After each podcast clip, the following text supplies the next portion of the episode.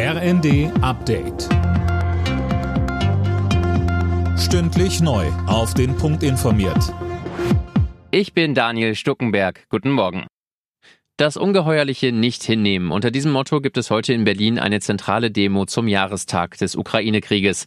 Die westlichen Verbündeten haben dem Land unterdessen weitere Unterstützung zugesichert. Dazu sagte uns Militärexperte Wolfgang Richter einfach auch um die europäische Sicherheitsordnung, auch die Prinzipien zu schützen, dann stellen sich alle die Fragen, die dann auf Realpolitik hinauslaufen. Was können wir leisten? Was können die Russen leisten? Wie wird sich ein Abnutzungskrieg, der ja offenbar schon entstanden ist, hinziehen? Welche Opfer wird er noch fordern? Und wo sind Kompromisslinien? Wo muss man bereit sein, auch in saure Äpfel zu beißen? Auf der UN-Vollversammlung hat eine breite Mehrheit erneut die russische Invasion verurteilt. 141 Mitgliedsländer stimmten für eine entsprechende Resolution. China enthielt sich. Sönke Rölling, Peking hat sich auch bisher immer enthalten. Das war diesmal aber gar nicht so klar. Ja, das stimmt. Erst diese Woche hatte Pekings oberster Außenpolitiker erneut deutlich gemacht, wie eng man an der Seite Moskaus steht. Gleichzeitig versucht sich China aber auch als Vermittler.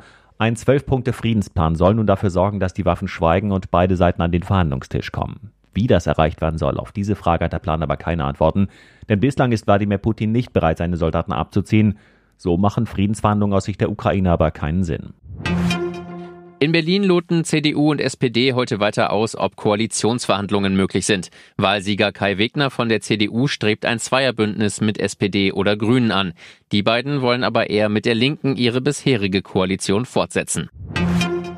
Union Berlin steht zum ersten Mal im Achtelfinale der Fußball-Europa League nach einem 3 zu 1 Sieg gegen Ajax Amsterdam. Auch Bayer Leverkusen war am Abend erfolgreich. Durch ein 5 zu 3 nach Elfmeterschießen gegen die AS Monaco hat auch Bayer es ins Achtelfinale geschafft.